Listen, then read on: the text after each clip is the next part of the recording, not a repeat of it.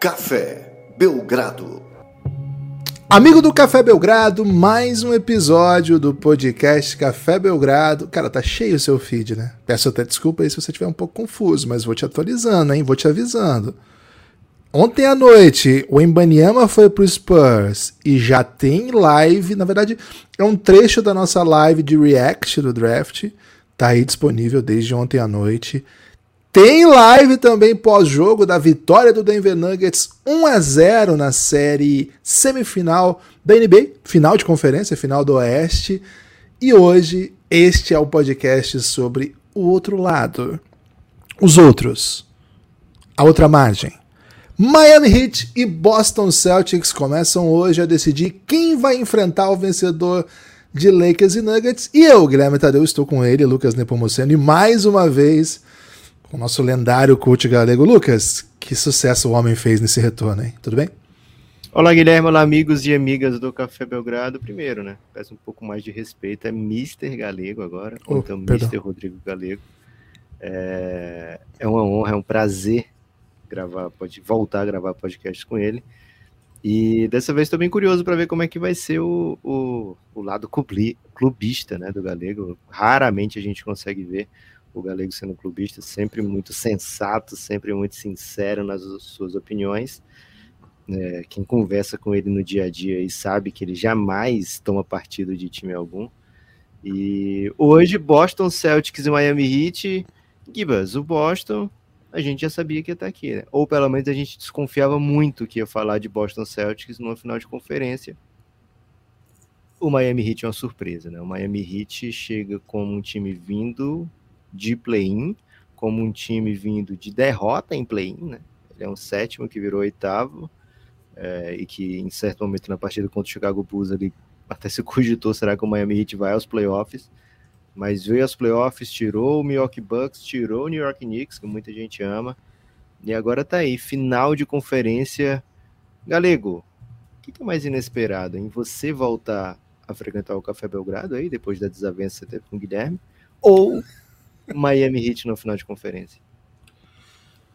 Cara, primeiro prazer aí estar de volta, né? Lucas e Guilherme, estamos aqui 24 horas, né? Na mesma sala, gravando o podcast. Né? A gente ficou online o dia inteiro, então isso me emociona bastante. Tô sendo aqui me hidratando bem, pelo menos. Deu tá em cativeiro? Água. Exato. Obrigado pelo convite para me tratar com essa, dessa forma, né? Bacana.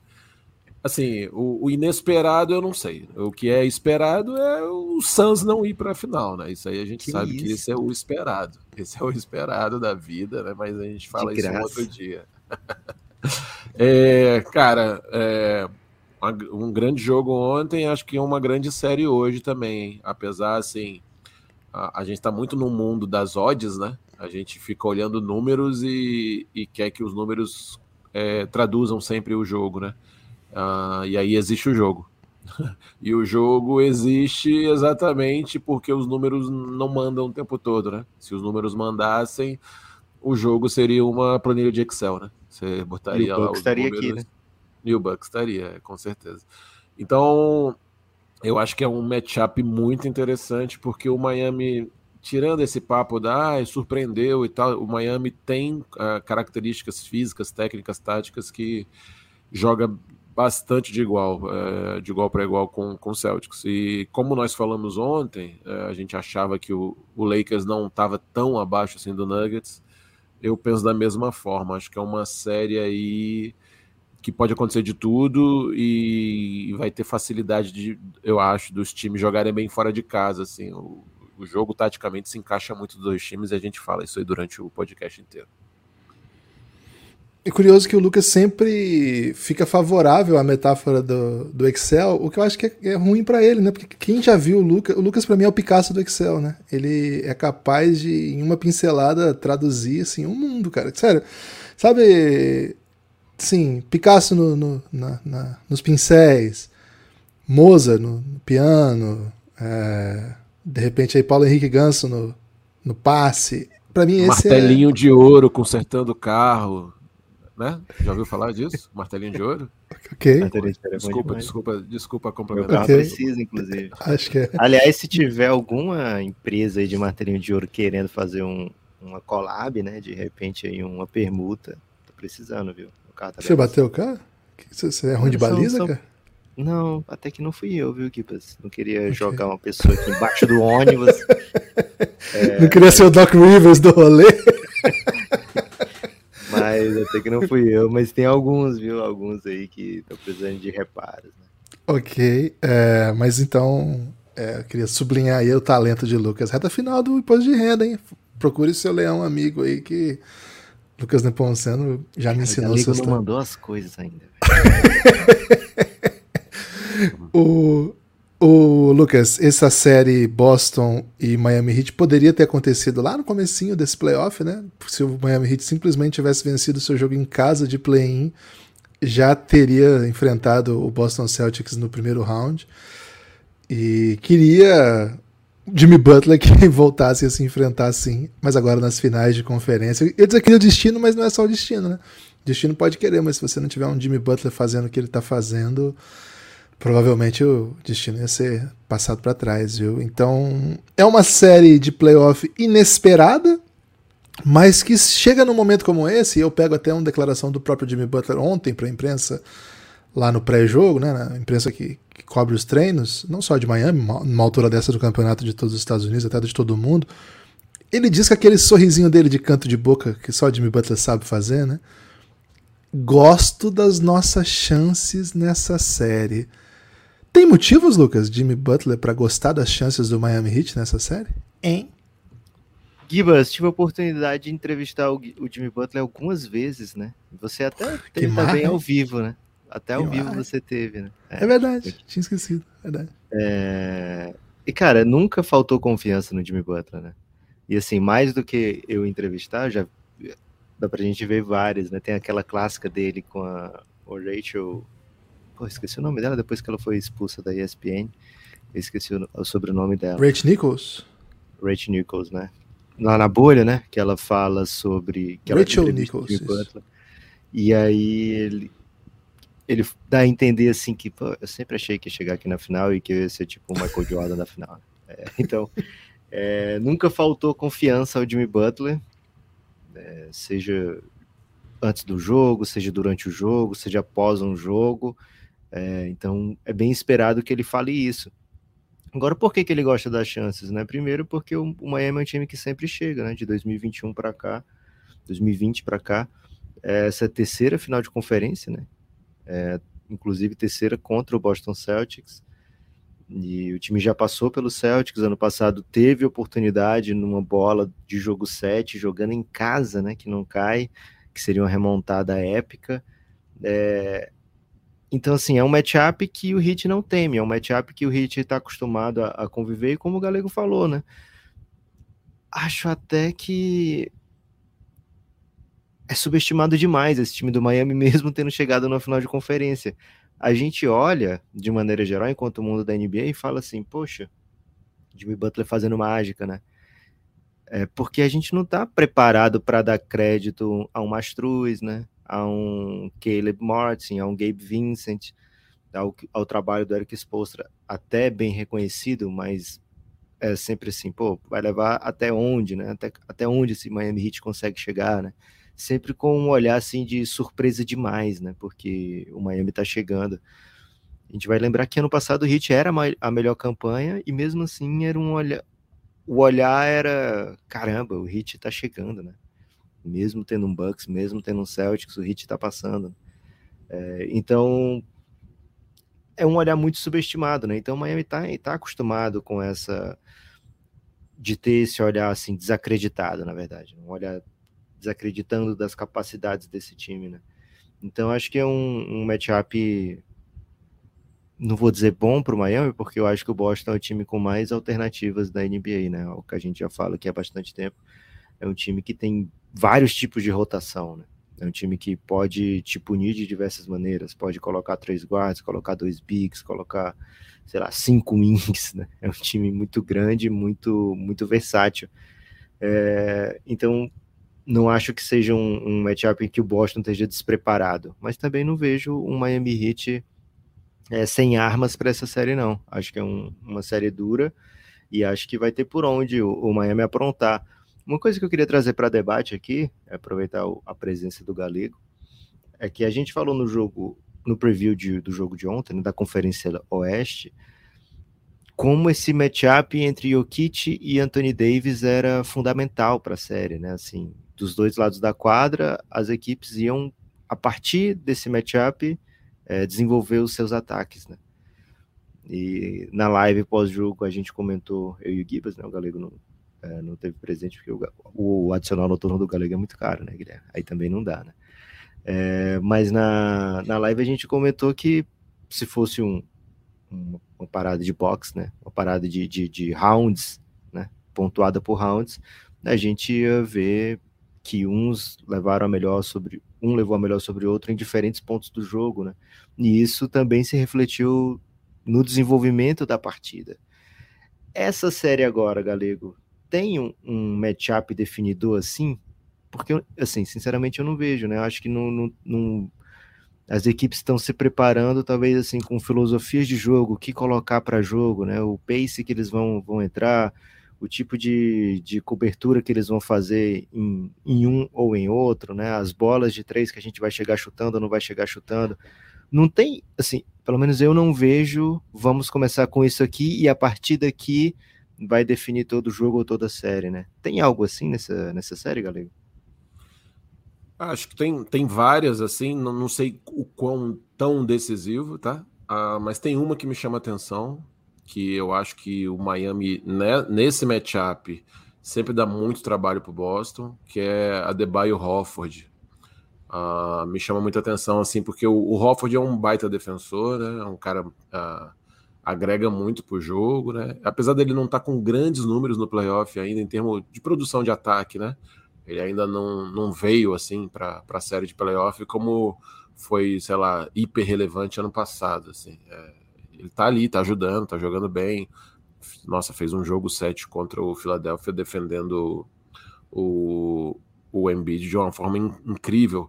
Mas o, o Adebayo tem uma verticalidade, né? A, a, aquele, o short roll ali, né? Short roll é aquele quando a pessoa faz o pick and roll, né, e ela, ela rola curto, né, a bola entra cedo no pivô. Ele tá ali mais ou menos na altura da cabeça do garrafão, na linha do lance livre. E esse ataque do, do Adebayo nessa hora aí, né, ele, ele consegue botar um ou dois dribles no chão e ataca muito agressivo a cesta. Se você fica esperando muito dentro do garrafão porque ele vai atacar, ele tá com uma excelência no chute de dois ali, né, na, no mid-range, ele tá com uma bola bem, bem imponente, assim, ele faz isso com muita facilidade hoje em dia. E se você tenta tirar ele bem assim do jogo, ele pega a bola e rapidamente ele procura um ala. Ele sai driblando lateralmente na quadra, parece que ele tá fugindo da cesta, assim.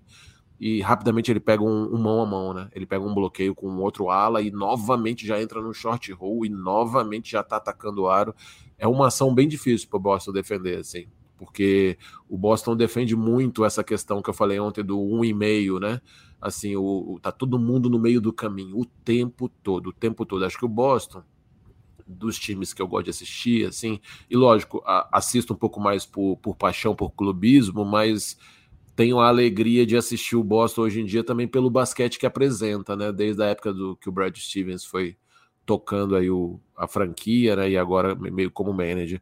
Mas o, o, Boston, por exemplo, eles defenderam muito bem o Embiid e parece que os louros vão para o Hofford, né, que parou ele. Mas se você pega um highlight qualquer do Embiid jogando esse jogo 7, tá o Hofford defendendo o Embiid e sempre tem alguém perto com uma mão, assim, dando dúvida, né, o tempo todo. Aí ele pensa em passar fora, já tá todo mundo no seu, já novamente. Então, o Boston faz muito bem isso, né?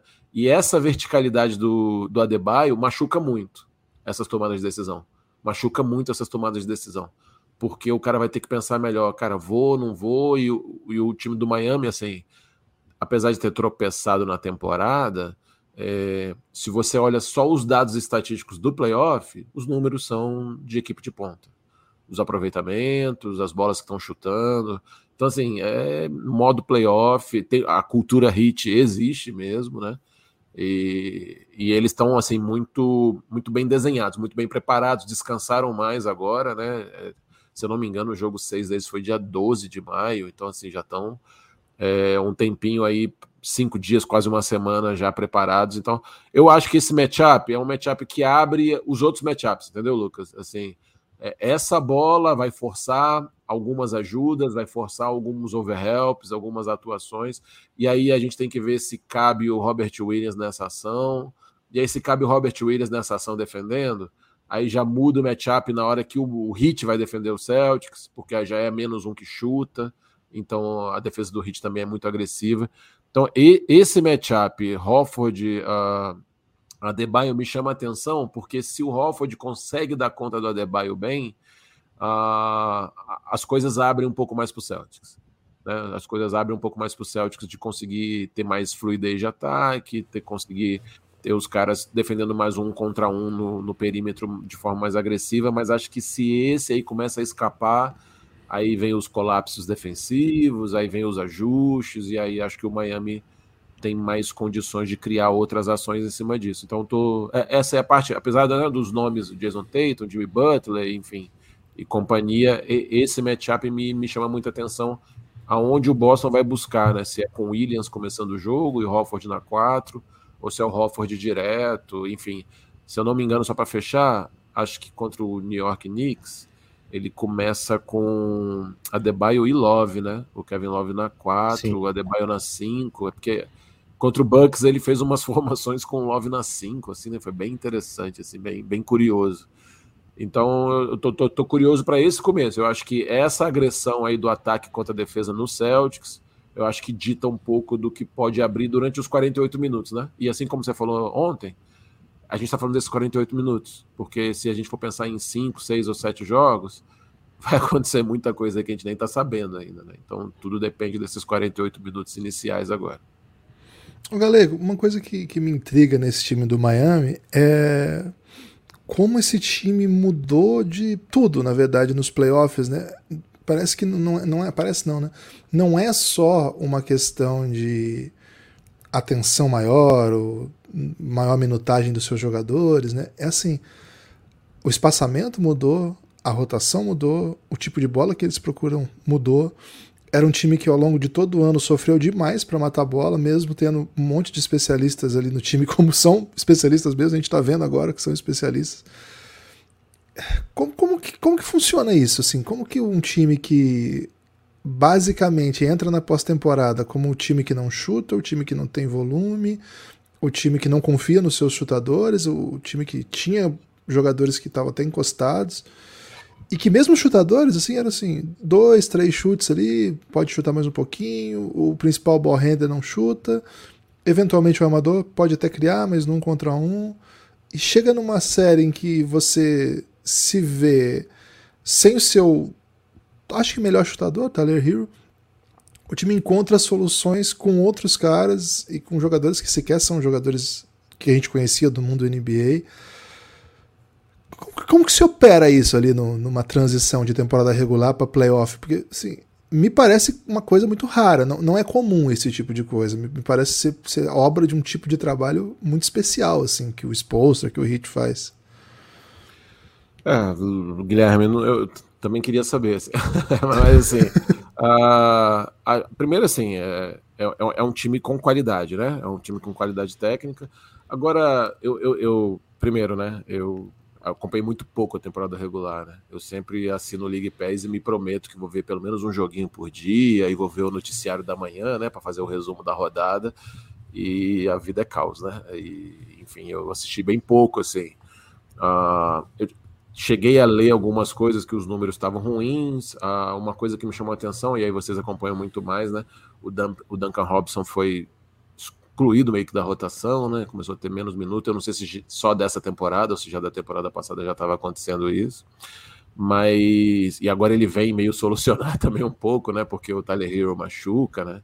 E eu, eu, tinha feito umas anotações aqui, o Duncan Robson estava com os números é, de 32% de aproveitamento na temporada, agora está com 42%, assim, tipo, que é o normal dele, acima de 40%, né? Então, acho que isso diz um pouco também, assim. Mas acho que tem a ver com a cultura dos caras, eles passaram uma temporada difícil, eu não tenho muita ideia de como eles estavam jogando na, na temporada regular, Mas assim, o que eu vejo, tudo que eu vi de playoff agora, eu vi um pouco da série contra o Bucks, quando eles roubam o primeiro jogo lá, né? Que acho que eles fazem 1 a 0 logo de cara. Aí eu, eu, eu liguei a antena assim, falei, pô, vou assistir um pouco do que, que eles estão aprontando, né, que eles estão fazendo. E aí o jogo muito parecido com o que eles já faziam já, né, nas outras temporadas. Um espaçamento muito aberto, esse jogo acelerado de mão a mão ou pick and roll. Eles têm uma ação, tem uma ação que muito time faz hoje em dia, que o pessoal normalmente dá o nome de point, né? Que é botar um grande jogador no corner e vem um pivô e mais um ala, fazer um sequencial para ele, assim, uma subida, né? Ele vai subir tipo num stagger, vai subir um dois bloqueios indiretos e enfim. Uh, e ele pega essa bola para decidir se ele joga um repique, volta para o mesmo lado, se ele volta no mão a mão, se ele pega atacando, se ele joga um contra um, se ele, se ele pega uma troca nessa subida de sequencial indireto. Então, uh, ele, sei lá, o Jimmy Butler fez isso bem. Assim, eu estava vendo alguns highlights, estava vendo isso, né? Os caras fazem, a gente chama de top lock, né? Que é o cara tá no corner e ele vai para cima receber a bola, né? Então o defensor marca ele por cima, não deixa ele subir. Não deixa ele subir. E aí o Jimmy Butler adora essa bola, porque aí ele corta direto pro aro, a bola entra nele, ele já faz a cesta. Enfim, assim, é um, um time bem agressivo assim nessa bola. E são coisas que eu, que eu já gostava deles fazendo. Tem uma coisa que eu gosto muito no que eles fazem, que é essa questão de joga o pique, alguém se mete no garrafão cortando sem bola, os outros já estão espaçados novamente, a bola vai fora. E, e, tem uma coisa legal do time deles, assim, que tem muito driver, né? A gente, tem, a gente vem conversando há muito tempo sobre isso, né? É, é uma, pelo menos é um campo de estudo meu, né? Uh, assim como o Celtics, o, o, o Heat é um time com drivers, né? Os caras têm mínima vantagem, ele tá parando dentro do garrafão driblando, né? E o drive é uma coisa no basquete, Guilherme, que assim, tem a tática, né? Ah, eles vão jogar com dois pivôs, defende assim. Ah, a bola foi no poste baixo, roda assim. Ah, teve um bloqueio de tal cara com tal cara, defende assim. Agora, o que, que faz no drive? Né? O drive é um improviso ali, né? Então, uh, eles são muito agressivos nessa bola, né? E, cara, assim, eu tô bem encantado lá com o Gabe Vincent, né? Jogando pick and roll.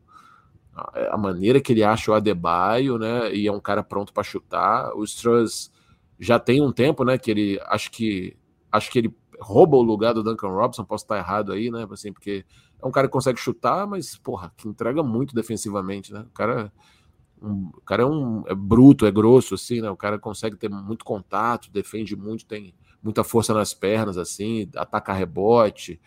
Uh, o Caleb Martin também, que vai bem também, enfim.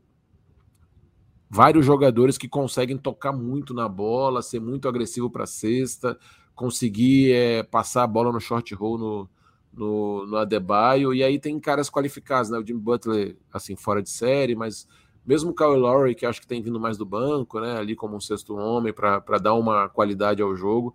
Pô, o que, que vai falar do Kyle Lowry, né? Em termos de experiência, de jogo. Então, assim, acho que faz muito mais sentido falar, Guilherme, que as coisas não encaixaram na, na, na, na fase regular, né? Mas assim, eu tava dando uma olhada assim, pô, será que foi essa tragédia mesmo? eu, eu fui fazer um somatório de vitória e derrota, e eu sei que não dá para comparar muito Oeste com Leste, porque o número de enfrentamentos são diferentes, né? Mas quando você pega 30, os 30 melhores, os, a, a, o ranking dos 30, o Miami foi 11 primeiro, né? Ele foi sétimo no Leste, mas ele ficaria em quinto, quarto no Oeste, né? Então, assim, não foi essa tragédia toda também, né? Foi um time que não teve aproveitamento, mas estava ali tentando resolver os problemas deles, né? E aí, cara, eu, eu particularmente, eu torci muito pro Atlanta naquele jogo do play. Torci muito, eu tava muito desesperado de pegar. O Boston tava meio que oscilante na reta final da temporada regular. Eu tava muito desesperado do Boston pegar o Miami logo de cara, assim. A chance de tomar uma pancada logo de cara, né? Um time muito, muito experiente, como isso, com a cultura muito boa. Então, assim, é, não, não tem muita explicação, assim, né? A Cassaela já cantou isso, né, pra gente, né? Não, não tem explicação. Cassaela já avisou. Mas, assim, eu, eu, eu, não encaro como surpresa o que eles estão fazendo. Assim. É um time com essas qualidades. As bolas que eles estão metendo não eram bola que eles que a gente não espera. Ah, eles nunca meteram essa bola. Não, eles metem essa bola. O Hit ah. foi o melhor aproveitamento de 2022, né? E aí em 2023 ele caiu ah. muito, né? O aproveitamento do Miami foi bem mais baixo. É, isso fez uma diferença do nada na, na campanha, né? Saiu da melhor campanha para um sétimo lugar no leste. Hum, uh -huh. E acho que assim o impacto é maior, galego, assim da, da queda do Miami, porque era esse time, né? De primeiro lugar, de, de sempre é, desde a final da bolha, né? Desde a bolha onde chegou à final, sempre figurava entre as principais equipes. E aí, quando se vê em situação de play-in, logicamente se vê como um, um passo para trás, né? É, em relação a, a, essa série agora, viu, Gibas? O Masvola já falou que vai manter Robert Williams como titular, vai trazer o Robert Williams como titular no início dessa série. É, isso vai.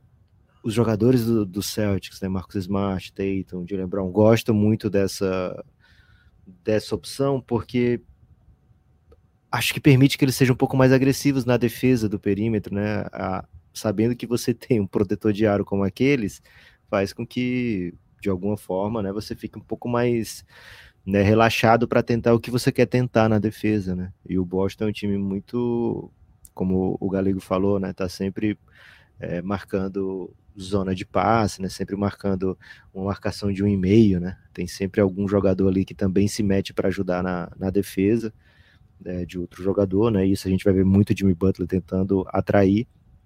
É, então, assim, vai ter Robert Williams e aí a gente começa a desenhar esses matchups, né? Que tipo de, de ataque que o, o Boston vai fazer.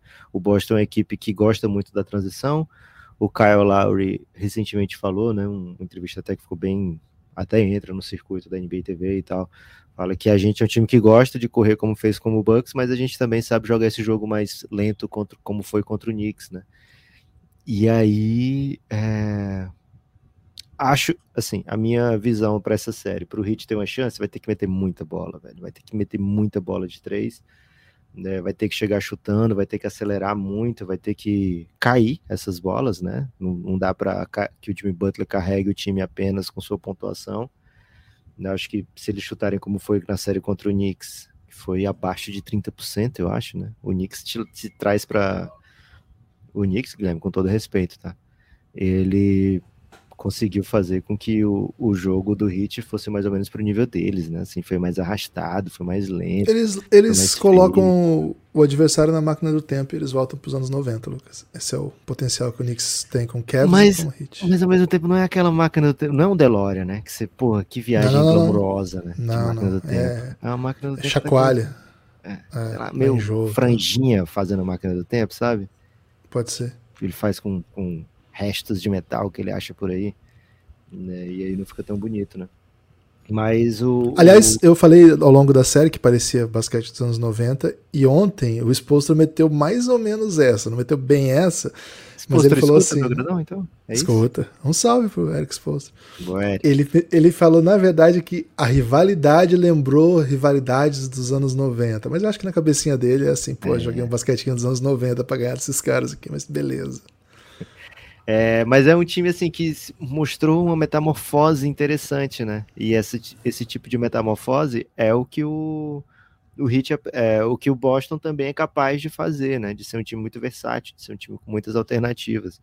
É um time que pode começar com o Derek White ou com o Robert Williams, velho. Olha, olha, olha o range aí, né? Olha a diferença de jogadores, né? E no meio deles tem o Grant Williams também, né? É, que é um, uma espécie de meio termo ali, né? É, uma coisa que funcionou muito para o Miami na bolha foi a defesa zona, né? Uma defesa zona é, que pegou a bolha assim de, de, de, surpresa naquele ano, né? E o Boston também. E aí, quando o Hayward podia jogar, o Boston sabia atacar melhor essa defesa zona. Agora não tem mais Hayward, mas ao mesmo tempo todo mundo mete bola, né? Tem um Brogdonzinho que mete bola. O Joey Mazzulla foi perguntado já na série contra o Philadelphia, porque o Philadelphia usou zona em alguns momentos, né? Mas é uma zona assim, que comparada com a do Miami, pelo amor de Deus, né? É, e aí perguntarei, Mazula, como é que você, você bate uma defesa zona? Aí ele falou, você arremessa e você acerta. Aí você bate a defesa zona, né? É porque ele é um pouquinho. Assim, o, o Galego não gosta que a gente diga isso, né, Guilherme? Mas o, o Mazula, ele é um pouquinho desse jeito, né? Ele gosta de uma respostinha um pouco mais seca, de uma patadinha, sabe? Ah, uma pequena Passivo-agressivo, assim, né? Isso. Acho que ele lembra um pouco o Gabi Coach, por isso que o Galego não, não gosta de, de falar mal do Mazula, né? Acho que ele olha para o Mazula como ele olha para o Gabi Coach. É, mas, Gui, Você sabe se ele dorme nos horários certos, o Mazula, Lucas? Cara, acho que as finais vão deixar ele ainda mais mal-humorado, né? Porque eles vão pra Conferência Oeste, né? E lá, porra, o jogo é mais tarde, né? É, Rapaz, então, vai, dar um, vai dar um jet lag no Mazula que vai ser. Cara, ele não Ô, vai saber Lucas, como se comportar. Guilherme, só um adendo aí. Eu não tinha pensado nessa comparação com o Gabriel, né? Mas aquela história do, do dele fazer análise dos atletas no bloco de notas que fica disponível na internet diz muito. Parece muito mesmo. Ele se parece muito. Para quem não lembra disso, o Mazula no começo da temporada vazou que ele tinha um bloco de um, um, site que eu não sei o aplicativo que é, tem vários que fazem isso, né? Mas ele, ele tinha conta em um aplicativo que era online, só que ele deixava aberto, né?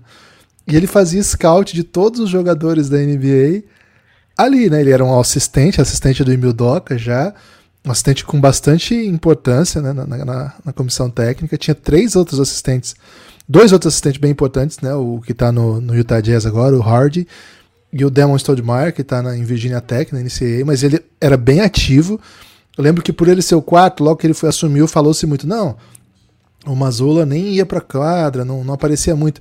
Não, é mentira, ele aparecia muito, inclusive é, falava muito e reclamava muito da arbitragem, né? Me lembro bastante ativo o Mazula, assim. Mas assim, nas anotações dele, ele anotava online num aplicativo que, assim, ninguém sabia quem ele era, então ninguém se importava. Mas logo que ele virou técnico do Celtics, foram ver esse, esse negócio e tava lá.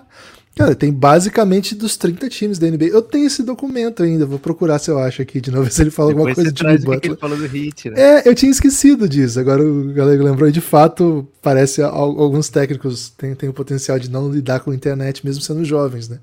Tem gente com pouca idade que não sabe lidar com a internet como Mazula, não é só idoso que, que não sabe mexer com a internet, não.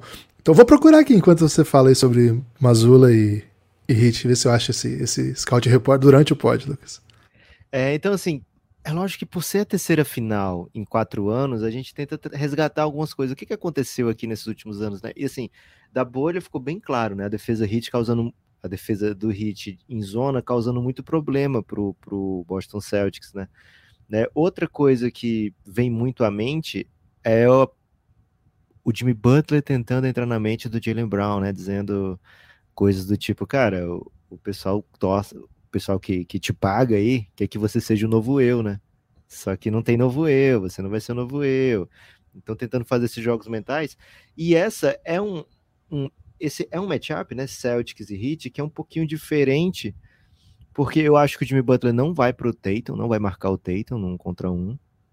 Assim, nos momentos que não estiver defendendo zona, acredito que a gente vai ver o Jimmy Butler no Jalen Brown e o, Jimmy, o Jalen Brown normalmente ele é marcado pelo o menos talentoso defensor, pelo menos agressivo defensor, pelo menos, uh, enfim, aguerrido defensor. Normalmente ele pega a bola com um pouco de vantagem, criado pelo Tatum, e tem normalmente um defensor um, um pouco menos apto marcando, né?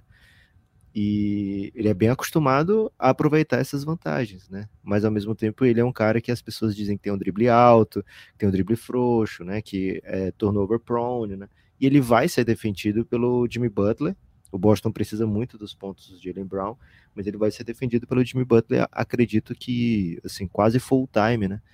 Então, esse matchup, o que o Boston vai conseguir do Jalen Brown nesse, quando estiver sendo defendido pelo Jimmy Butler, né?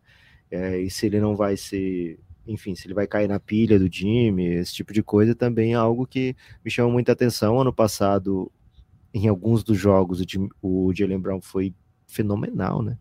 O Jalen Brown foi é, dominante, né? Nessa série contra. Teve jogo de 40 pontos nessa série contra o Miami Heat. É, e o Jason Tatum tinha um PJ Tucker para marcá-lo, né? É, o Jason teve o PJ Tucker, lá na bolha teve o, o, o Jay Crowder, e esse ano o Heat não tem esse cara, né? Esse, esse brother que vai marcar o, o Jason Tatum, né? Então esse tipo de, de, de questão é que me deixa muito ansioso para esse jogo 1, né? Será que o Heat vai experimentar o time Butler no Tatum? Será que a gente vai ver o Caleb Martin desde o início? Será que vai ter um Ban marcando o Tatum, né? Tentando o, o Miami colocar o seu melhor defensor no, no Tatum de alguma maneira, ou se vai ser uma zona assim muito mais do que o que a gente está acostumado a ver. Tem tem isso, tem galego assim, o, o, jeito que você a partir dos matchups que você é capaz de, de colocar modificam todo o seu plano de jogo e isso ao mesmo tempo que é prejudicial, porque você nem sempre joga assim também, o seu adversário não te vê jogando assim. É algo que numa, preparação para a série de playoff acontece muito, assim, que tipo de improviso eu vou ter que fazer? Não, tem, tem, tem um pouco de tudo, né, Lucas? Porque só, só nessa sua fala eu já jogo uma contradição também, assim. Ah, isso aqui em tese, equilibraria mais, porque individualmente é difícil a gente marcar os caras. Então vamos nessa zona, mas aí tem o outro lado assim, pô, mas a gente fez 90% do campeonato defendendo assim. Tá todo mundo muito acostumado a defender assim. Então vamos trocar agora, nesse momento? Ou vamos sentir durante o jogo alguns momentos, ou alguns, algumas formações que o Boston fizer, ou dependendo de como o placar tiver, né? Então, normalmente essas defesas zona, assim, eu, eu, eu, lembro que eles fizeram bastante, né? Acho que foi na bolha, né? Que eles fizeram assim com muita quantidade, se eu não me engano, Sim. tá? Mas agora contra o New York Knicks eles usaram também, né? É uma defesa bem diferente, assim, não, não tem muito time fazendo isso. Que ela é um quarto de quadra, né? Um quarto de quadra ali a partir da linha dos três, né? Ele bem encaixotada e ela é uma 2-2-1. É, são dois em cima, meio que dois numa segunda linha e o Adebayo por último, assim, é e, é, e é, é, um, é, uma formatação que as pessoas não estão muito acostumadas, né? E, mas é lógico, né? O Celtics chega com certeza com ideia de como atacar já, porque não é uma coisa nova. Mas dá, dá bastante trabalho. Então, assim, a, a, acho que eles vão ficar nesse misto, né? É, realmente eles não têm alguém especial para defender o Tatum. E acho que o Tatum, assim, uma coisa que não foi falado muito, o jogo 6 por 7 do Tatum, ele deliberadamente ele muda a ação dele, né? Ele passa, ele passa a, a, parar debaixo do aro mais vezes. As bolas que ele cria, eu lembro de eu, eu ouvi o pod de você falando da vitória e de que eles decidiram botar logo a bola no Tatum para ele já ficar quente no jogo, né? Durante o jogo, já logo no começo, para ele já pegar o jogo para ele, né? Mas além disso, a forma que ele ataca, né? Achei que no jogo 6 ele chutou mais de fora, ele pegou umas bolas, fez um step back, fez uma bola para fora no jogo 7 ele já para muito dentro do garrafão, muito, muito, para ver se vai absorver defesa, se tem passe fora, ou se ele vai tomar um foto se vai fazer dois pontos. E acho que foi um, um grande ajuste do Boston, né? Então, assim, acredito que esse matchup aí eles vão querer forçar sim.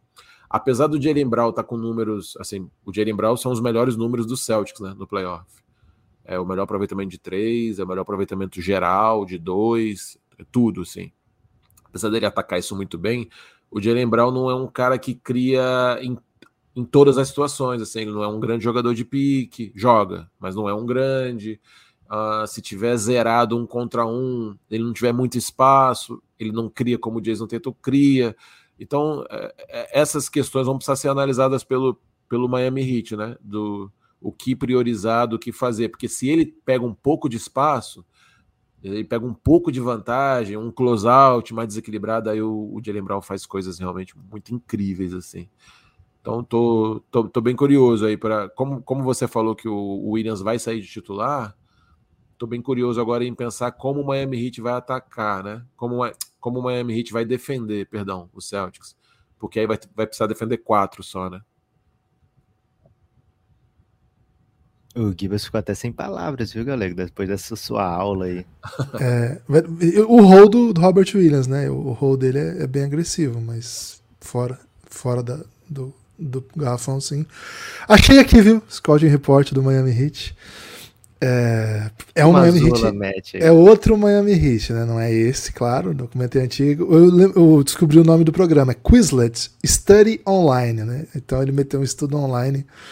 Cara, simplesmente 46 páginas de conteúdo sobre o que o técnico do Celtics pensa de basicamente todos os jogadores da NBA da época e como os times jogam, né?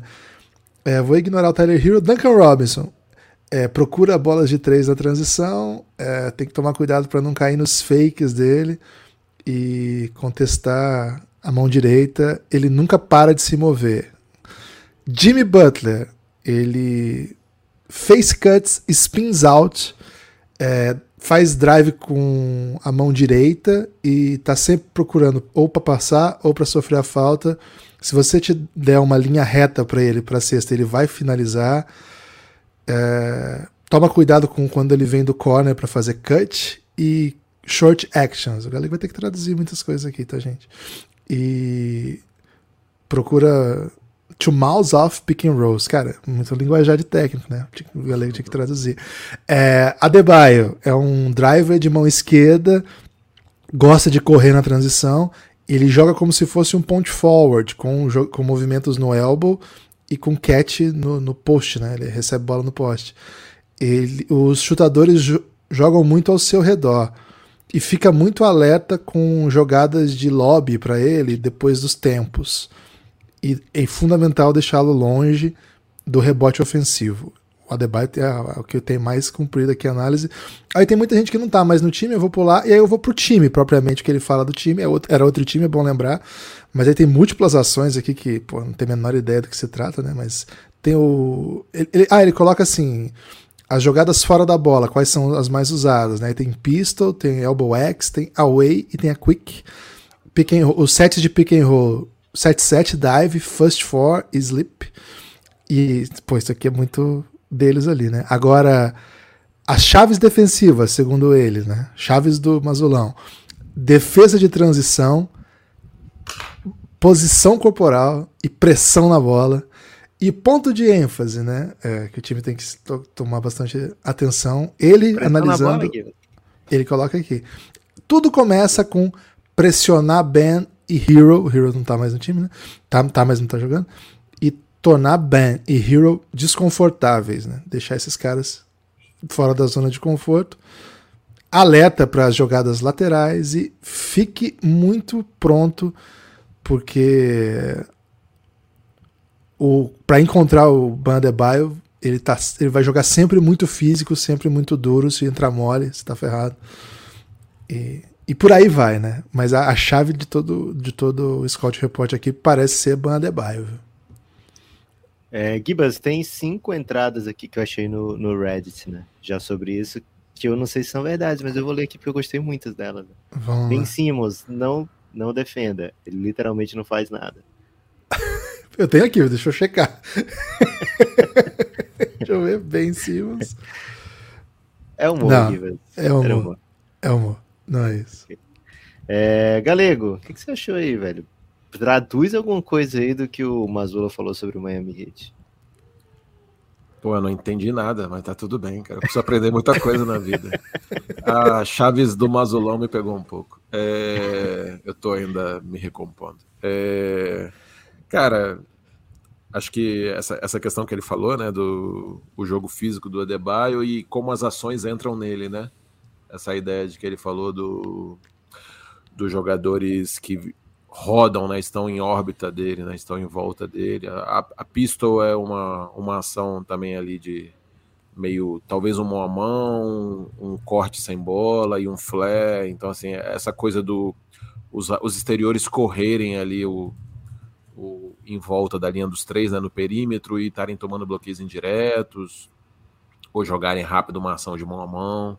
Uh, enfim, acho que é mais isso, assim, a, a pelo, pelo que ele escreveu aí, ele, ele demonstrou a, a intensidade dos exteriores, né? Como os exteriores jogam de maneira intensa, não só vertical para cesta, mas como nas saídas de indireto, né? Nas ações que ele colocou aí, que ele listou. Então, acho que tem muito a ver com isso. É, eu, só para completar uma parada do Boston, que é sempre assim, né? O podcast do Café Belgrado, o Boston nunca está no destaque que deveria estar, tá, né? Mas está tudo que bem. Isso, que eu, isso, É por isso que eu Pô, tô aqui.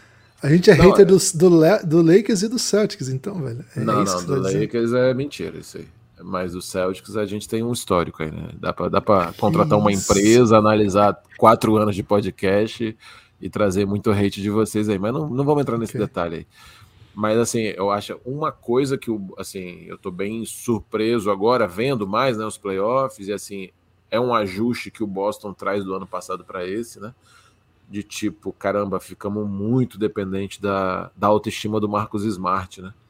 Porque a autoestima do Marcos Smart é, é, é, um, é, um, é um, Tinha que ser uma frase, né? Como é que tá se sentindo hoje? Pô, hoje eu tô com a autoestima do Marcos Smart, né?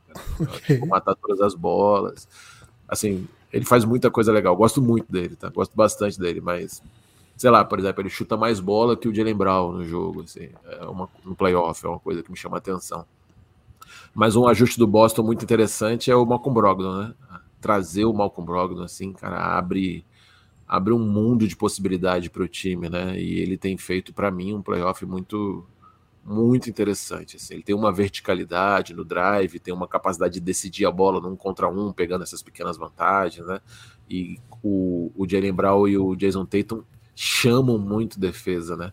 Então, nessa ideia, novamente, que eu tô falando para vocês de defender um e-mail, às vezes o cara perde um pouco o ângulo do seu próprio defensor, né? O defensor do Brogdon tem que ajudar um pouco ali, só, só ficar um pouco no meio do caminho a bola se entra no Brogdon, assim, ele tem uma capacidade de pegar essa linha do aro, né, de atacar a linha reta para o aro. Não igual o, Mazula falou aí do Jimmy Butler, né? Que ele falou: ah, se ele tem uma linha reta, ele vai parar de guarda cesta, ele vai lá dentro, ele tem capacidade de infiltrar e tal. Mas ele tem uma capacidade muito agressiva, assim. eu acho que ele tem feito coisas incríveis, né? Virou mais um chutador para o time. É um cara que está chutando com boa qualidade. Uh, mas me, me chamou a atenção, assim. Eu acho que esse cara é uma quebra muito grande em como os times já estavam costumando se, se defender do Celtics, né? Porque o Celtics joga muito um contra um, uh, joga o pick and roll, pega uma vantagem, aí vai atacando, atacando, assim, você, não é uma jogada, assim, você não vê grandes jogadas, né? O X and O's ali, você não vê muita coisa desenhada do Boston, assim, caramba, essa jogada que eles fazem sempre sair livre, e aí tem um bloqueio direto, não, não é, eles pegam uma abertura, uma entrada, um, tem uma, uma ação deles que eles chamam de stack lá, né? Que é esse bloqueio meio lateral pro Jason Tate, o pivô já pega o Jason Tate, ele abre no 45 ali, já já joga um contra um ou joga pick and roll e tá 4-1, todo mundo aberto e vai tomando decisão em cima disso. E a chegada do Brogdon quebra muito isso, assim, porque querendo ou não, o Marcos Smart faz coisas incríveis, fez coisas incríveis nessa dessas vezes que o Boston conseguiu chegar à final de temporada deve-se muito a ele, fez muita coisa defensivamente e ofensivamente também, meteu umas bolas incríveis assim em vários jogos. Mas ele é, querendo ou não, um ponto de aposta dos times adversários. O cara chega um pouco depois nele, ele não é um mega catch and shoot em termos de velocidade, ele também não tem um histórico de aproveitamento acima dos 40% para caramba, ele tá ali numa média boa, mas não é o cara com maior aproveitamento de todos.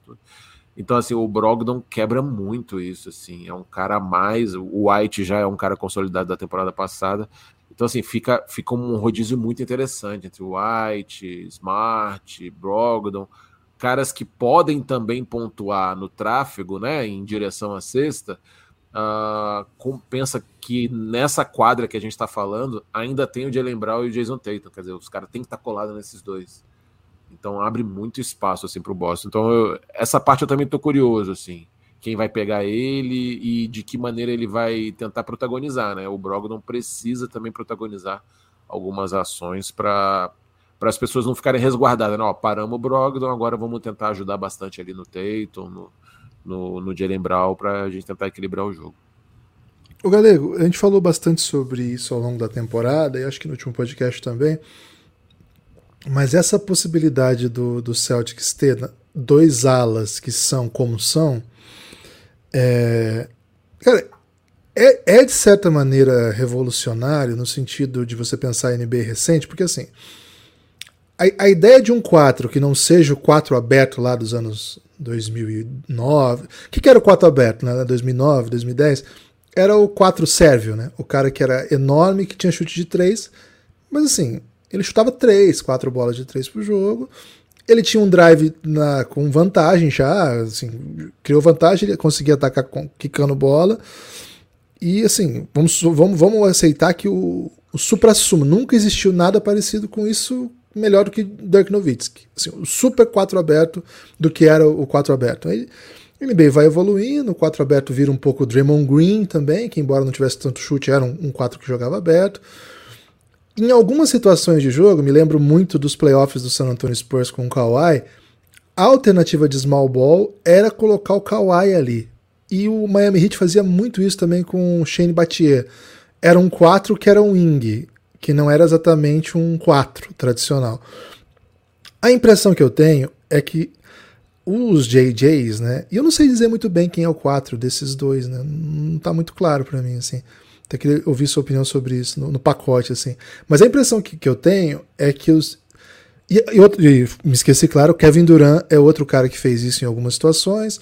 Kawhi vai fazer outras vezes. Acho que o Paul George chegou a fazer uma vez ou outra.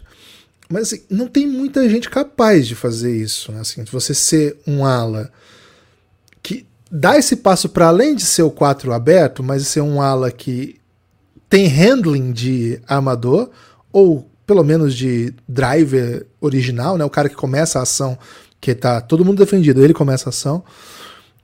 Mas mais do que isso, tem a altura de pivô, os caras têm 2,9, 2,10, 2,8, sei lá. Bração de pivô, né? 2,15 de braço, sei lá quantos esses caras têm de braço. E uma capacidade atlética de, ao cortar, atacar mesmo em tráfego, né? Porque assim, é, você ser um driver eficiente jogando essas posições implica que vai ter ajuda, né? os times vão começar a ajudar. E você ainda assim consegue finalizar. Não é só o Shane Batier. O Shane Batier era um 4 que abria e chutava. E era isso que ele fazia muito bem. Ótimo passador, sabia ler os espaços como poucos, assim, um super craque do pensar do jogo, mas assim, não era um cara que você dava a bola na mão dele para tomar decisão. É, só com decisão já tomada ele, ele se aproveitava ali. Kawhi, acho que já é um pouco esse tipo de animal, vamos dizer assim.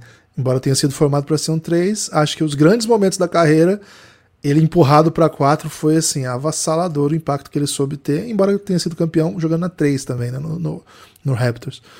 Mas enfim, a impressão que eu tenho é que esses dois caras que o Celtics escolheu e desenvolveu, porque não é só escolher, né? Escolheu e desenvolveu. Cara, primeiro, basicamente não tem igual na NBA. Assim, a gente pode procurar um caso ou outro.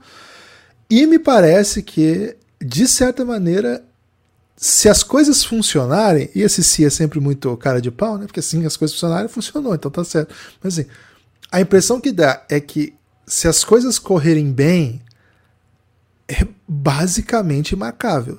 É basicamente, assim, você colapsa qualquer alternativa possível que uma defesa pode ter porque você acrescenta isso dois armadores que em geral têm chute, na, na, na NBA os armadores em geral têm chute, e aí o Celtics às vezes joga com, com o Hofford que também tem chute. E se não é um cara que tem chute, é um cara como o Robert Williams que é um animal próximo à cesta, tem, tem roll, tem rebote ofensivo, é um, motor, né? Então, assim, eu queria que você respondesse o quanto é tendência isso que o Celtics fez assim, ele entendeu o momento, desenvolveu jogadores para fazer isso, ou o quanto que é basicamente uma inovação que parece que não tem muita gente na liga capaz de igualar, capaz de, de, de parear, vamos dizer assim. Isso, acrescento ainda, a pergunta é muito longa, né? Tipo, pergunta de congresso, né? peço perdão aí, mas vou, vou finalizar no próximo minuto. O Doc agora na coletiva dele de apresentação lá o do Abel Houston... Ferreira nem responderia, Guilherme, pergunta desse tamanho. Não, o Mazula falaria sim, né? O Mazula falaria assim, sim. Mas o, o Doca falou assim. Perguntaram para ele, né, cara? Essa pergunta é muito cruel, né? Porque a imprensa toda feliz, o dono pô, acabou de dar um salário gigantesco por anos pro Doca. Aí o cara pergunta: você vê similaridades entre os jovens daqui e os JJs, né? Os J... Cara, o que, que o cara vai responder, né? É bem constrangedora a pergunta, né? E aí ele fala: sim, sim, é possível ver parâmetros entre e aí os exemplos. Aí eu fiquei assim, cara, quem? Né? Fiquei, fiquei pensando, quem que ele vai falar? Aí ele vai para o caminho assim, da juventude, agressividade, a possibilidade de ser two-way do Kevin Porter e do Jalen Green, que são guards. Talvez o Kevin Porter seja um quase um wing, mas é bem mais baixo, deve ter, sei lá, 2 metros, 2 e 2. Posso estar errado agora, não tenho de cabeça. Mas enfim, mesmo o cara que estava comandando esses caras, olha para eles para tentar encontrar um par, vai buscar um guard. O que eu acho que não resolve a equação, né? A equação desses Celtics é o fato que esses caras, do outro lado da quadra, podem defender pivô, podem defender ala grande. Enfim, galego, é, é inovação, é tendência, é revolução. O que, que, a gente vê desses Celtics que a impressão que eu tenho é que não, não se fala a respeito da, da, da grandeza dessa especificidade dos Celtics, assim. Bom, vamos lá. É, me, me ajudem se eu viajar muito aí, tá? Porque aqui a gente tá falando geral de Viagem, galera. Mas, Lucas, Viagem. é o seguinte: após uma pergunta dessa, meio faroeste caboclo, né? O, o, o Mazula pegaria o bloco de notas imediatamente debaixo da mesa ali no celular e anotaria Hum, Guilherme Tadeu. entrevista de Guilherme Tadeu. Tirar esse cara da coletiva. Guilherme Tadeu fala uma, muito. Se ele tiver uma linha reta para perguntar, ele vai até o fim. Até... Cara, é uma linha reta recifense essa, essa minha. Mas enfim, é, eu, assim, é, a, a, pergunta, a minha resposta não é o certo e o errado, né? É, a, é a minha compreensão de mundo e de basquete que eu penso. Eu não sei se está todo mundo enxergando isso, mas eu acho que é o próximo passo. É o próximo passo do que está acontecendo no basquete do mundo, né? Uh, e aí lembro nos outros podcasts lá de 2018, né, 2019 participava com vocês, a gente fazia uma linha do tempo, tá? Vou só rebuscar um pouquinho rapidinho. Não chutava tanto de três, aí os caras começam a chutar de três, aí os caras começam a empurrar o cara para infiltrar e passar no corner, porque a bola não caía muito do corner. Anos depois, a bola do corner vira que mais cai até hoje no mundo, a bola do corner que cai e aí eles começam a espaçar mais a quadra, e aí o pick and roll central é trocado um pouco pelo pick and roll lateral com os quatro abertos. Pô, mas tá jogando quatro aberto, vai, vai ferrar pra gente, porque o outro cara que tá aberto é um pivô, ele não mete bola, e aí começa a se trocar esse quatro por um cara que mete bola e que consiga defender a hora, seja alto. E aí surgem esses quatro que você tá falando, Guilherme. Eu pulei 20 anos aí na história, mas aí surge esse cara que é um quatro que chuta de spot-up que já revolucionou o jogo, já, já mudou muita coisa no jogo. As defesas colapsam, tem problemas, os times que pegam vantagem nisso vão avançando, vão fazendo história. Mas as defesas, eh, que nem eu falei no podcast de ontem, as defesas começam a se ajustar a isso. E as defesas começam a falar assim: naquele cara lá, sai agressivo no closeout porque ele não faz nada quando dribla. Ele não é um cara grande finalizador. E a, tem até hoje em dia esses caras ainda, os espaçadores de quadra, que são catch and shoot, mas não são grandes drivers e não conseguem criar outras coisas. E para mim, esse é o próximo passo que está acontecendo, né? Por isso que eu falo tanto de drive, né?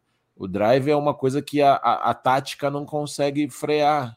Ela consegue te complicar ali, mas se você tem boa decisão no drive, se você consegue tomar leitura, o time consegue rodar em volta de você enquanto você está indo para a cesta. E eu consigo, enquanto estou indo para a cesta, pressionado por um defensor, tomar a decisão. Se a cesta vou bandeja, se paro para chutar, se faço pela mão direita, se faço um Eurostep, se percebo um segundo defensor se juntando a mim, já passo para fora, já tem paciência. Se... Então, é, é, esse caminho que, que eu acho que está acontecendo no mundo, tá? Ah, tem aquela experiência do time na Itália, né? O Varese, que fez uma campanha para ficar. Ele foi punido e ficou fora dos playoffs, perdeu pontos, eu não sei porquê mas ele se classificou na quarta posição, se eu não me engano, assim, pelo número de vitórias e tudo. E é um time que joga 4-1 e com os quatro espaçados, os quatro jogam pique, os quatro têm drive. E o tá time que escola é, escola é dono, né? O Luiz Escola é dono desse time. É, e parece que ele é que traz né, o corpo técnico, o staff e estudiosos, analytics, para começar a pensar o jogo dessa forma. Quer dizer, olha que curioso, um cara que jogou na posição 4, né, na NBA, tinha um certo drive, mas não, era um drive ainda na formatação de pivô, com algumas limitações para a NBA, mas um craque mundial que chutava de fora, teve que virar esse espaçador. E aí, só complementando a você, ô Guilherme, um avanço que teve é que esse 4 virou 5 mais para frente, né? A, a line-up da morte lá do, do Warriors era com o Draymond Green a 5, se eu não me engano. É, é. O Escola termina a carreira como 5, fazendo um baita 5, né? Um cara que consegue defender. Então, assim, a, a transição para essa posição está acontecendo, ao meu ver. Não é fácil falar assim, ah, então por que, que não virou tendência já? Porque é a vida acontecendo, né? As pessoas precisam nascer, crescer, aprender, se desenvolver. Então, assim, é uma geração que a gente não viu ainda o Jason Tatum vai impactar muito, muito, muito, muito o basquete, principalmente se o Boston começar a vencer mais, né? Assim, talvez for campeão, porque no mundo que a gente está, a narrativa é contada pelos vencedores, né? Mas para quem estuda o jogo, já está vendo o impacto que o Boston faz. Com dois caras que. E aí, assim, só para fechar. O, eu noto também que sempre que eu falo só para fechar, eu falo mais uns 15 minutos, mas beleza. É, é nota de rodapé, galera. Nota de rodapé. Aí você pode falar e volta e fecha depois. Pra fechar isso aqui, assim, é, o principal é. Ah, bota esse cara na 4, ele chuta, ele espaça a quadra, mas ele não defende 5, né? A gente vai ter um problema. E a gente tá falando de um cara que você falou aí, ele defende, ele defende, ele defende, ele defende 4, talvez num 5 como o Embiid e o Jokic ele vai ser arrastado, ele vai precisar de ajuda, mas aí, quem não vai ser arrastado?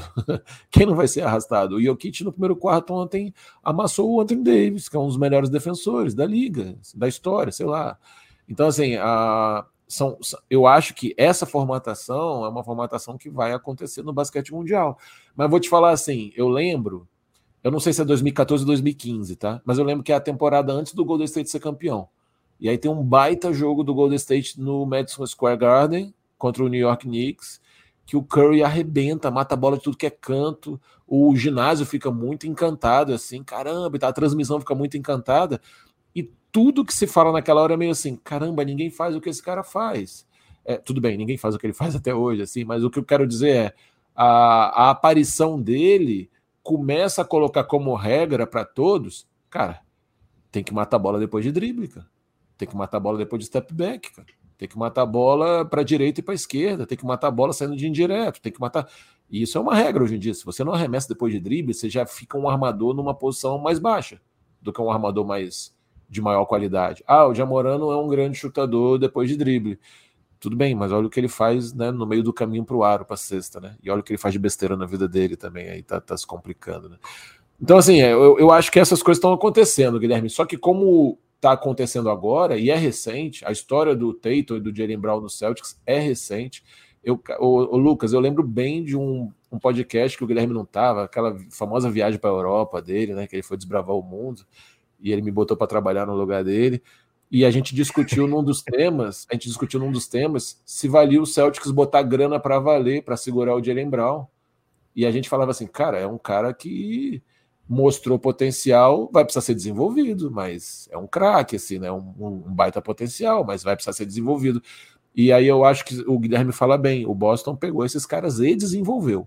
E desenvolveu fisicamente. Olha o corpo do Tatum na universidade, olha o corpo do Tatum agora. Uh, desenvolveu, os caras jogam pique, tomam boas decisões. Eu acho, eu, na minha, eu, Rodrigo, acho o Jalen Brown um jogador de pick and roll menor do que o Tatum. Assim. O Tatum joga meio como um escolta mesmo, assim, um ala, armador, que já bloqueia, joga pique, para dentro da cesta, tem o drible para de jump, aciona bem as bolas do roll e tal. Mas o Jalen Brown joga também, com qualidade também. E, pô, estamos falando de uma liga no nível muito alto. Então, assim, eu acho que os times já estão buscando isso, Guilherme, mas não tem material humano.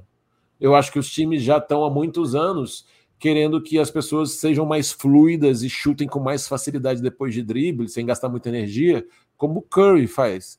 Mas não tem material humano, vai, vai pegando aos poucos. Eu acho que as pessoas querem que as pessoas sejam verticais e mudem de direção com a facilidade que o James Harden faz, fez na carreira. Mas o material humano precisa ser trabalhado para isso. Então, uh, eu acho que o jogo já está sendo, sendo impactado dessa forma mas ainda há um. Não sei se é preconceito, acho que não, a palavra não seria preconceito, não. Mas há um, uma cara meio revirada ainda para isso. Ah, não é isso o grande lance, não. O grande lance é outra coisa. E eu acho que o 4 com drive machuca muito, cara. Eu acho que faz muita diferença. Ah, se você me permite, eu, eu pedi para vocês para não falar de NBB, né? Mas a gente teve uma experiência com o Antônio aqui, jogando o NBB uma temporada, e, eu, eu queria me dar a chance de falar nisso, porque eu vi no dia a dia, né? O que o cara faz a partir de drive, ele ataca o 4. E a gente Espere ficava. renovar, Galego. e a gente ficava falando assim, a gente ficava falando assim, é... pô, ele podia jogar na 3, né? E é o que a gente fala, né? Pô, o Tatum pode jogar na 3, né? O Jalen Brown pode jogar na 3. Mas aí você vai perder a chance dele atacar os quatro também entendeu? Você vai perder a chance de atacar um cara um pouco menos fluido, menos veloz, com menos habilidade de defender a ala, que seria a troca no jogo, né? Não, mas ele já está na posição 4, que já vai atacar um cara com menos velocidade e tal. Então, assim, eu acho que isso está acontecendo sim, Guilherme. Isso está acontecendo e, para mim, para mim, hoje, o drive, e principalmente dos grandes, ou dos caras menos móveis, ou dos grandes chutadores, os grandes chutadores terem drive e boas decisões em tráfego durante o drive, para mim, hoje, é a revolução do basquete mundial. É onde é o ponto nevrálgico onde está se mostrando as equipes que vão avançar, fazer mais histórias, que vão fazer menos, ou as que vão uh, levar um tempo ainda para evoluir. Presente, né? Presente. Presente, professor. professor. É, Gibas, antes de seguir, queria convidar as pessoas a apoiar o Café Belgrado, né? Apoie o Café Belgrado, cafébelgrado.com.br. É, a gente produz bastante conteúdo aí, caso você não tenha percebido. A gente gosta muito de estar nos seus ouvidos. É, e a gente também torce muito para que você se sensibilize e venha apoiar esse projeto, que é um projeto independente, sem apoio externo, né, sem alguém bancando por trás, a não ser pessoas fofas e queridas como vocês. Então, cafébelgrado.com.br se torna apoiador além de você ajudar o projeto a se manter, você vai ter acesso a muito conteúdo exclusivo que só os apoiadores recebem, né? É, cafébelgrado.com.br vai te levar para a página que tem todo esse material exclusivo e também você pode olhar aí na, nos comentários, ou oh, desculpa, na descrição desse podcast, você vai ver muito conteúdo exclusivo que só apoiador tem direito, né? Então, cafébelgrado.com.br, além de alguns podcasts assim sobre o dia a dia da NBA, né? Para apoiadores, a gente tem bastante conteúdo histórico também. Então, se você quer saber mais um pouco sobre a história da NBA, se você quiser saber é, muita coisa sobre a carreira do LeBron James, sobre Luca Doncic, sobre, enfim, futuros alternativos dentro da NBA, se torna um apoiador que você vai ouvir muita coisa. Tem uma série só sobre draft, né? Só sobre as classes de draft entre 2000 e 2015, né? Contando é, quem foram os, os, as melhores escolhas, né? O, qual quinteto dá para sair desses, desses drafts, né? Qual draft é mais forte, qual não é né, pontos em comum sobre esses drafts ou não. E além disso, temos série também sobre drafts futuros, né? Alguns drafts futuros já foram passados desde que a gente lançou as séries. Então a gente vai ter lá é, conteúdo sobre draft antes do draft acontecer de 2021 de 2022 e também tem sobre esse que está chegando de 2023 ontem um dia fundamental né torcida do San Antonio Spurs em festa porque vai ter o Embanyama daqui a alguns meses no elenco Gibas, outros pontos aqui para a gente falar sobre essa série, sobre esse matchup, Miami-Boston. É, acho assim, não, não vou entrar aqui nas chaves do, do Mazulão, mas eu vou falar assim, cara, o Miami vai querer é, pegar essa bola do Celtics, né? O que não é novidade, né? Você quer ter mais posse, você quer ter mais é, chance de atacar em transição, mas a defesa do Miami vai ter que gerar ponto para o Miami, né? O Miami tem uma das defesas que mais provoca turnover dentro da NBA. O Celtics a gente fala, né? Tem muita gente que toma decisão a partir do kick, tem muito drive, tem muito tudo. Então acaba dando né, chance de múltiplos jogadores estarem com a bola na mão e isso às vezes gera um pouquinho mais de turnover, né? Tem aquele cara que tem o drible mais alto, aquele cara que às vezes não tá num bom dia, aquele cara que, enfim, o defensor lê melhor e consegue roubar essa bola. Então, assim, o, Celtics. É, e tem também. Eles são muito empoderados para fazerem as jogadas, né? E, e, eles vão muitas vezes entrar bem fundo no garrafão do Miami Heat. É, eles têm um Ban Adebayo lá que pra, patrulha muito bem. O, o cara vai tentar passar para fora e vai ter mão, né? O Miami Heat é um time que defende muito as linhas de passe. Então, às vezes, de maneira geral, é uma coisa boa você penetrar com o drible, mas às vezes você se mete num buraquinho ali que, se você não estiver preparado, vira um ataque de 3 contra 2, 4 contra 5, né? um contra-ataque de 4, de 3 contra 2, de, de 5 contra 4, e te deixa é, defensivamente exposto. Né? Então, acho que esses pontos fáceis do Miami, que não são fáceis porque você tem que roubar a bola do Boston Celtics, né? Mas esses pontos que o Miami não precisa passar muito tempo quicando, buscando espaço, né? Trabalhando com o Jimmy Butler. Esses pontos de transição de bola de três pontos vão ser fundamentais dentro dessa série. É, mas ao mesmo tempo, a gente olha. Acho engraçado até vocês falando do, do, do 4, né? O 4 que quica e tal. E o Boston não vai ter, assim, de primeira de primeira opção vai ser um 4 ao Hofford mesmo, né? Um 5 Robert Williams mesmo. Então talvez isso também dificulte um pouco o ataque do Boston a ser tão fluido, né? O Mazula gosta muito de jogar com três guards, né? Gosta muito de jogar é, com dois dois, né? Com dois guards, dois Jays e um Hofford aberto, né? Ou Robert Williams dando aquele espaçamento vertical, né? Como eles gostam de chamar na NBA. É, mas o Miami tem assim, enquanto a gente vê o Boston com um time bem sólido, né? Assim, o Galega adora quando a gente usa sólido aqui no Café Belgrado, então tive que usar em homenagem a ele. Um, um, time defensivamente bem capaz com todas as peças.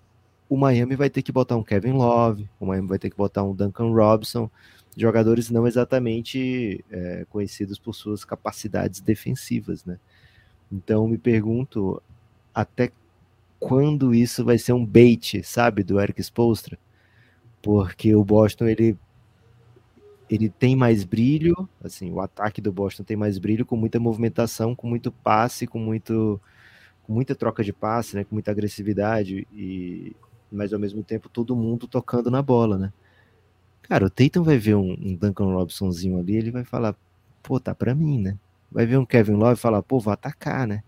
né? Então me, me encanta, sabe? Ver que o Spolstra pode usar essas fragilidades defensivas a seu favor também. Então, cara, tô no hype para esse jogo. Galego, você acha que vai ser um, um, jogo de 20 pontos esse jogo? Ou o primeiro jogo já vai ter muita armadilha ali de lado a lado? Pô, Lucas, não sei, não tenho a menor ideia do que vai acontecer. Eu quero saber para meter a bet lá no KTO, velho. Me dá a resposta não agora. não sei. Cara, não sei, vamos ver. É, acho que o primeiro tempo diz muito o jogo, né? É, eu, eu, concordo muito com essa questão do. Eles vão defender o drive dessa forma, né? Mas. E assim, o Duncan, o Duncan Robson vai ter que estar em quadra em algum momento, né? Até para isso passar a quadra e tudo. E ele vai ser, ele vai ser realmente, como é que vocês falam, macetado, né? Ele vai ser atacado. ele vai ser atacado absurdamente, cara, porque é disparado, né? Ali o cara mais frágil em termos de defesa com contato e tudo. Mas eu acho que depende muito do primeiro tempo, assim. Uh, o Boston, apesar do, do Miami estar tá nessa fase boa, confiante tudo, o Boston vem também de uma catarse, né? Um, um gasto de energia, é, assim, se livrando do talvez ter ficado de fora da final, né? E da temporada. E é um time que vem com pressão, né? Para estar tá na final de novo, para ver se tem a chance de ser campeão. Então eu, eu, eu, eu diria às vezes, né? Pode ser que o jogo escape no primeiro tempo pro Boston. Tô tentando me arriscar falando alguma coisa aqui. Qualquer coisa diferente disso, eu acho que vai vai vai igual o jogo até o final. Até vai ser um jogo decidido no final. Foi uma das críticas que fizeram ao longo da temporada, até o Zach Lowe, né, que é um cara muito sério, assim, que ele começou a se frustrar com a temporada, reta final de temporada do Boston, porque ele assistiu uma série de jogos que eles não caçavam o matchup do cara que pior defendia em quadra, né? Ele falou, pô, tá, você via assim que os caras estavam indo pro jogo sem os alvos, né? Assim, meio, meio solto, faz aí o que você quiser, tá? E a gente viu nessa série contra o Philadelphia muita disciplina, né? Muita disciplina.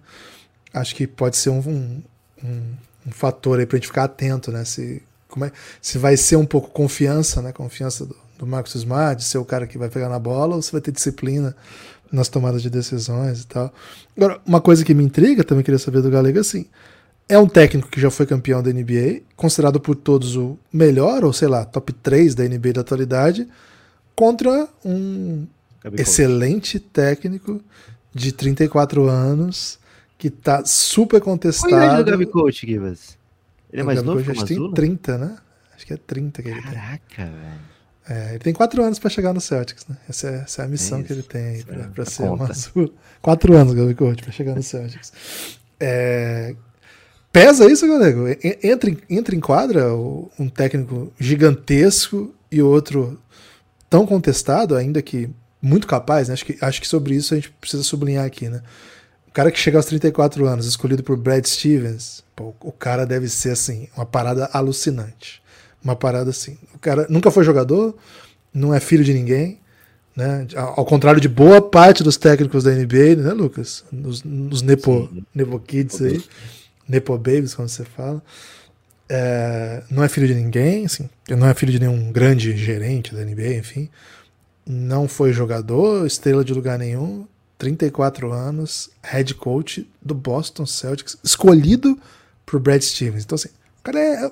Assim, não tem como você falar, ah, esse cara não sabe. Cara, quando você, se você falar isso sobre o Mazula, você fala mais sobre você do que sobre o Mazula, né? Porque assim, Tá todo mundo errado, então. O Brad Stevens está errado, a organização Boston Celtics está errado. Então, certamente é um, é um, é alguém que fez por onde está ali. Mas a, a campanha está errada também, né? A campanha está errada. Erradas, é, foi, tudo errado. foi, foi tudo pro caminho errado. Inclusive é o final de conferência agora. Agora, do outro lado, é um tipo de montanha. O Spolster já foi o Brad, já foi o Mazula, né? Já foi o cara que foi apontado por um técnico gigante, mas que todo mundo falava que era um absurdo. Né? O, o Pat Riley escolheu ele, mas é errado. O cara não sabe nada. Quem manda no time é o LeBron. A gente ouvia muito isso. Né? Agora é a vez do Mazula. Né? O Mazula é, é, tá na, vez dele de ser o jovem Spolstra, e o Spolstra olha pro Mazula e fala: Eu fui você amanhã, eu sou você amanhã e ontem. Né? Isso entra em quadro, galera? Você que é. Você é um técnico jovem ou velho, galera? Qual que é a sua posição atual? Porque você, você parece bem jovem, cara, mas faz tempo que você tá na, Pô, na batalha. Perto da gente, ele é, parece bem jovem. Eu tô, tô Pô, ele é mais velho que a gente. Pela sabia? minha forma de me vestir, cara. Porque já tô ficando velho. Tá, tá bem Escolhe triste. com muito cuidado. Tá bem triste. Mas só para deixar claro que o Mazula, ele só queria ser jogador também, né? Ele só queria ser jogador. Isso é uma característica importante. Enfim, jogou ali, acho que até universitário, né? Uh, mas não conta, eu, né? Fazer, não, não, não conta, não foi jogador profissional. E, mas até fazer uma, uma, propaganda aqui, tem um podcast chamado Basketball Immersion, que é, é, um técnico canadense, cara, que fala sobre o ensino do jogo, né? Ele tem um site, ele ganha dinheiro com isso, né? Tem que assinar o site e tal, mas ele produz muito conteúdo gratuito. E aí tem um podcast dele entrevistando técnicos, que é muito bom, muito, muito, muito, muito bom, assim, sempre muito bom, e sempre com uma pegada na ideia da como dar o treino, como tirar dos jogadores tal coisa, como formatar tal coisa. E ele entrevista o Mazula, o Mazula técnico da Summer League, assim, na época do Boston, sabe? Bem, bem legal, assim. A entrevista é muito boa. E na entrevista você vê, assim, ele contando tudo que ele aprendeu com o Brad Stevens, né? Como que o Brad Stevens deixava o jogo simples para os atletas, para os atletas terem capacidade de energia para atacar e pensar em outras coisas, né, no jogo, para resolver os problemas do jogo, não tinha muita regra, assim, ele simplificava as ações. E aí você vê um pouco também do parâmetro dele, assim, de como ele pensa o jogo, como ele está estudando há muito tempo, né? Lógico, ele não estava se preparando para ser técnico da, da franquia aos 34 anos, né? Mas aí é, é a vida acontecendo, né, que levou ele a fazer isso. Mas enfim, eu, eu acho que pesa sim, Guilherme. Acho que pesa sim, mas assim, não pesa a ponto de, nossa, agora esse embate, o Celtics não vai conseguir pular esse muro, entendeu? Transpor essa barreira. Não é nesse nível, mas pesa sim. Ah, ah, se o jogo engrossa, como eu falei para o Lucas aqui, primeiro tempo, ah, esses momentos decisivos de tomada de decisão final ali, Uh, o Spolstra, para mim, leva um pouco de vantagem. E o Mazzulla foi muito criticado né, durante a temporada, porque teve uns três, quatro jogos que o Boston engrossou, seguidos, assim, sei lá, em duas semanas, jogo que foi para bola final, em todos ele fez a mesma jogada no final, assim, todos, cara, foi assim, ganhou o jogo fazendo essa bola final, aí no outro tomou a falta e o cara errou o lance livre lá e, e perdeu o jogo, aí no outro o cara não conseguiu sair livre, porque era a mesma jogada, todo mundo sabia, então aí Aí no Mazula todo mundo quer bater também, né? Para falar que não tá pronto e tal. Tem, tem uns podcasts que eu conheço que falam um pouco mal dele, inclusive. Mas acho que não é, não é o que vai diferenciar o jogo, não, Guilherme, porque também, assim, tem bastante experiência, tá no meio há muito tempo, tá na franquia com uma confiança muito grande, entende do jogo. Então, essa mítica também do cara que tira da cartola uma coisa e o outro tá lá, meu Deus, o que eu vou fazer? Não, não, não enxergo dessa forma, não. Acho que não é o diferencial, mas, mas com certeza o Spolstra vai tentar usar isso a favor dele, de mudar taticamente o jogo, de ter os caras na mão com ele. Vamos ver, tô, tô, tô curioso para ver hoje. Lucas, é muito curioso que a gente saia depois de tudo, né? Como hater do, Ma, do Mazula aqui, né? É, cara, o é, podcast é, que mais defende. Se você cara, não falar isso agora, ninguém ia saber que o Galego tava falando da gente aqui. Não, ele tá falando da gente. É, gente provavelmente sabia, achar que era indireta para alguém, né? É gente fala assim, pô, o cara tá falando mal aí do podcast X, né? Conheço uns podcasts aí. Então é impensável, cara, porque o tanto que eu sou. Inclusive no dia que ele perdeu aquele jogo lamentável, né? Muita gente falou assim, né? Quero ver o que você vai falar agora para defender o Mazola, né? E, pô, defendi, né? Foi uma defesa passiva-agressiva? Foi, né? Sempre, sempre apontando aí a, aquele insuportávelzinho nas declarações? Sim. Mas, poxa, esse podcast ser taxado de inimigo do Mazula é. Pra mim é uma das, das grandes reviravoltas aí da, da cultura tá, brasileira. Tá no bloco de nota deles, cara. Tá no bloco de nota dele. Eu só tô reproduzindo o que tá, tá na internet, tá no bloco de nota dele. Mas segue, segue, tá tudo bem. Lucas, caminhamentos finais, hein? Tem destaque final sobre qualquer coisa que você quiser dizer? Porque é, é, é o finalzinho. Tenho dois Gibas. Primeiro, é, o Miami Champions também é uma equipe, ah, uma equipe de roubar jogo 1, né? É, o Miami. Pô, última vez que você falou isso deu errado, hein, cara? Cara, será que deu errado? Deu errado. É, eu não sei se deu errado, velho. Perdeu o jogo, deu errado. Perdeu o jogo, não roubou o jogo 1, mas era um jogo, foi um jogo experimental do Lakers, que o Lakers tentou okay. bastante coisa, assim, sabe? Foi a alguns extremos, né? Então, vamos ver para onde vai. O caso do Miami Heat não é bem de, de experimentar como Lakers, né? De fazer assim, é, fazer alguma coisa tão inesperada que, que rouba o jogo 1, né? É um pouco mais de.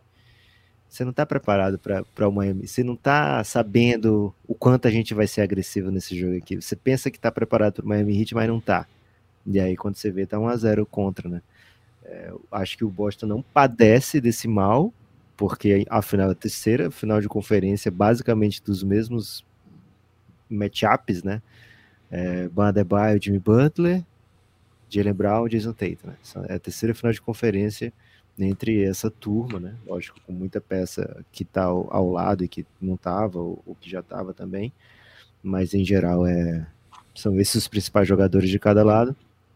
Então acho que esse você não está preparado, não, não, vai, não, não vai bem acontecer. Mas, cara, o Miami é um time que apronta, né? Um time que, que engrossa, né? Como disse o coach Galego. Então, muita atenção nesse jogo 1. De repente pega uma bet aí de, de handicap a favor do Miami Heat, mesmo com vitória do Boston. A segunda, o segundo destaque final, Guilherme, é falar aqui do Brasa, viu? O Raulzinho tá no bloco de notas do Joey Mazula. É mesmo? Dizer para vocês aqui, ó. Ameaça na transição. Ele faz o drive para pontuar. Um finalizador fraco. Usa floater Acima da média no spot up, 47% chutando para 3. Porra, meteu estatística que ele nem lembra, velho. Meteu estatística, é porque falou assim: não lembro mais nada desse cara. Vou dar uma olhadinha aqui no. Não, pô, quatro frases. Uma, duas, três, quatro, cinco, seis frases sobre Raulzinho, né? Raulzinho no Celtics ano que vem, quem sabe? Gostou, contrata, né? Gostou, contrata, né? É isso, é exatamente. Pô, Paga o homem.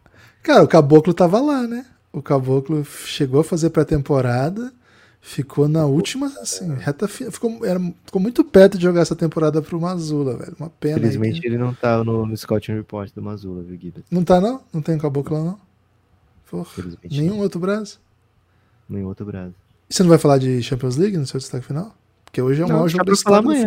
Deixa pra falar amanhã, pô. Vini vai ter uma setada e a gente fala amanhã. Ok. Galego, você tem destaque final? Galera, agradecer aí a participação esses dois dias, o cativeiro, fui bem alimentado. Você não volta mais? É, é, isso? Não, não, é o contrário. Vou, vou tirar uma onda agora aqui, né? É... Falar que eu tô à disposição aí. Para mim é bom, que aí me força a assistir o jogo e tentar falar menos besteira do que o normal, porque aí tem que assistir o jogo, né, para falar alguma coisa que tenha sentido com a realidade. E me aproveitarem aí, porque em junho eu consegui, vou fazer um curso com Sérgio Scariolo, Obradovic e Pablo Lasso, cara. Eu que acho isso, que, acho que minha vida vai vai terminar ali, assim, eu vou fazer esse curso e fazer alguma outra coisa para falar, ah, não, e aí, o que você fez? Ah, eu eu conheci o Obradovic. É isso. É assim, eu, tipo, ponto final da carreira. Ok. É... Bravo demais. Excelente. O meu destaque final. Sigam o Galego, hein? Sigam o Galego nas redes sociais aí. O homem Pô, ele não posta, posta mais, velho. Fotos muito belas, viu? Ele não posta mais. o meu destaque final é apontar o seguinte, cara. Quem não viu, por favor, veja já existe uma rivalidade o Embanyama na NBA com o Houston Rockets. O momento que sai Houston Rockets antes da escolha 1, o que o Embanyama comemora é sacanagem, velho. Eu achei isso aí uma punhalada no coração dessa galera que por tanto tempo sonhou com o Embanyama e o cara tava desesperado para não ir pro Houston. Cara, isso aí para mim é isso aí é pra machucar Felipe Hitmaker demais. Cara, quem não viu, veja aí. É um negócio assim um pouco. Porra. De dar, vou, dar, vou dar RT lá com o Belgradão, vocês vejam. Valeu? Espalhem por aí que vocês ouvem o Café Belgrado. Apoie o Belgradão, cafébelgrado.com.br. É medo de ser banco do Alperenchego, Gibas? Com certeza é isso. Com certeza é puro respeito aí pela franquia, mas medo de ser banco do Alperenchego. Valeu? Forte abraço e até a próxima.